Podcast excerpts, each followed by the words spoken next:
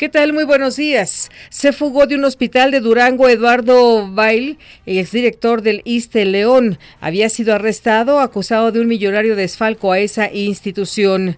Víctor Gerardo Díaz Vázquez es el nuevo director de la Escuela Normal Rural de Ayotzinapa. Sustituye en el cargo José Luis Hernández Rivera. A partir de lunes, la empresa Aeroméxico solo permitirá documentar sin costo una maleta de 23 kilos en clase turista en vuelos hacia Centro y Sudamérica. La capitalina arrestó a 10 personas que lanzaron petardos al interior de un vagón en el metro de Oceanía. Hay dos uniformados heridos.